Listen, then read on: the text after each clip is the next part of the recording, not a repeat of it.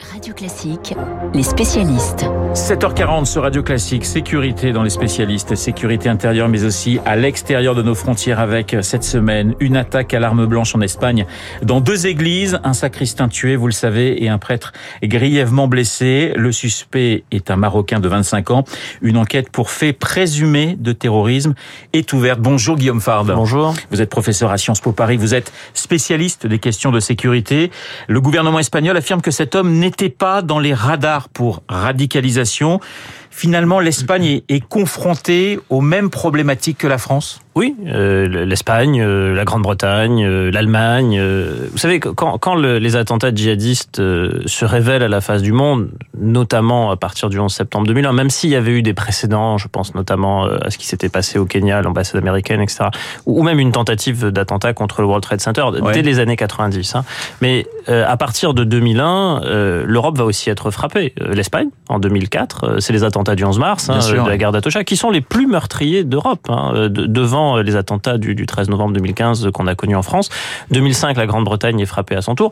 La France est un peu une anomalie de ce point de vue parce que entre le 3 décembre 1996, qui est l'attentat de Port-Royal, de la station RER Port-Royal, pas très loin d'ici, euh, jusqu'en 2012, en mars 2012, les attentats de Toulouse et Montauban qui sont perpétrés par Mohamed Merah. Et il n'y a pas de mort euh, causée par le terrorisme djihadiste sur le territoire national. Donc on a 16 années de relative tranquillité. Mais à partir de 2012, euh, il y a un cycle euh, qui s'ouvre et qui concerne toute l'Europe. Ça, toute l'Europe. Ça signifie parce que la dernière attaque en Espagne remontait à 2017 à, à Barcelone, ça signifie finalement que ces, ces cellules dormantes, elles peuvent être réactivées à n'importe quel moment, même s'il faut être prudent, encore une fois, sur l'enquête qui est en train d'être menée en, en Espagne. Euh, J'irais pas forcément jusqu'à dire, moi, ces cellules dormantes. En fait, ce qui est très particulier euh, au djihadisme, c'est que les organisations terroristes djihadistes vont, vont vous livrer un mode d'emploi. Vous dire, bon, bah, vous voulez commettre un attentat, vous écrasez un infidèle avec votre voiture, vous prenez un couteau, vous sortez, vous tuez, euh, vous, vous frappez avec une pierre, enfin, vous, prenez ce que vous avez et vous passez à l'acte avec peu ou pas de moyens à proximité immédiate de, de, de chez vous. Une fois qu'on vous livre le mode d'emploi, il euh, y, y, a des personnes qui vont décider de le mettre en œuvre. Et après, vous n'avez plus besoin de revendiquer en tant qu'organisation terroriste. Est-ce que pour euh, ce qui s'est passé euh, là euh, en Andalousie, euh, à Algeciras, il va y avoir un, un, communiqué de revendication par une organisation terroriste internationale? Je suis pas certain. Nos, nos, derniers attentats qui ont été commis en France, je pense en celui de Rambouillet, je, je, pense à celui de, de Nice le 29 octobre 2020 dernier, qui sont les, les deux attentats meurtriers sur le territoire national, si, si on fait l'exception de, particulière de la mort d'Ivan Colonna en 2022. Il n'y a, pas de revendication par les organisations terroristes internationales. Mais pour autant, comme on a un mode opératoire euh, qui a déjà été euh, euh, prôné par les organisations terroristes, tout de suite on va dire ah mais c'est terroriste. Et c'est ça en fait hein, la, force, hélas, de, ces organisations terroristes, qu'elles vous donnent un mode d'emploi, puis des individus vont s'y raccrocher. L'attaque terroriste, c'est ce que craignent en, priorité les autorités françaises à, à 18 mois de, l'ouverture des Jeux Olympiques à Paris? Bah, D'abord, ce qu'il qu faut dire, c'est que bon, les Jeux Olympiques à Paris, c'est une fois par siècle. Hein. La fois passée, c'était en 1924.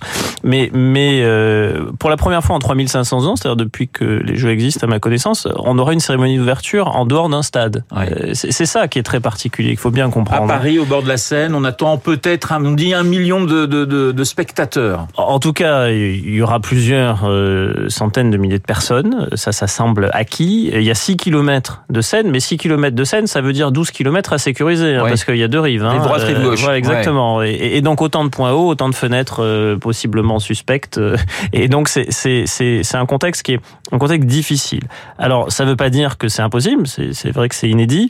La menace terroriste sur les Jeux Olympiques, elle a toujours plané. Alors, on se souvient bien sûr de Munich en 1972, là, la prise d'otage des athlètes de la délégation israélienne, mais il y a eu à Atlanta en 96 euh, des, des soucis d'usage de, de, d'explosifs pendant l'Olympiade. La, la, donc, donc effectivement, il y a une menace qui pèse sur la cérémonie d'ouverture, euh, mais pas que. Euh, les Jeux Olympiques et Paralympiques, euh, c'est du 26 juillet au 8 septembre. Oui, oui effectivement, c'est dans un, un, temps long. Mais Guillaume Fard, on en parle beaucoup.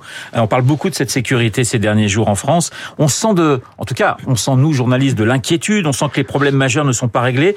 Qu'est-ce qui pose aujourd'hui véritablement problème en ce qui concerne la sécurité? On a le sentiment qu'on est en retard à 18 mois. Bah, en fait, alors sur les Jeux Olympiques, il y a cette problématique très particulière de la cérémonie d'ouverture et, et, puis euh, au-delà, il y, a, il y, a, le fait que la séquence, elle s'étire dans ouais. le temps. Je disais, c'est du 26 juillet au 8 septembre. Hein, donc euh, il y a les Jeux Olympiques et puis ensuite il y a 15 jours de Jeux Paralympiques.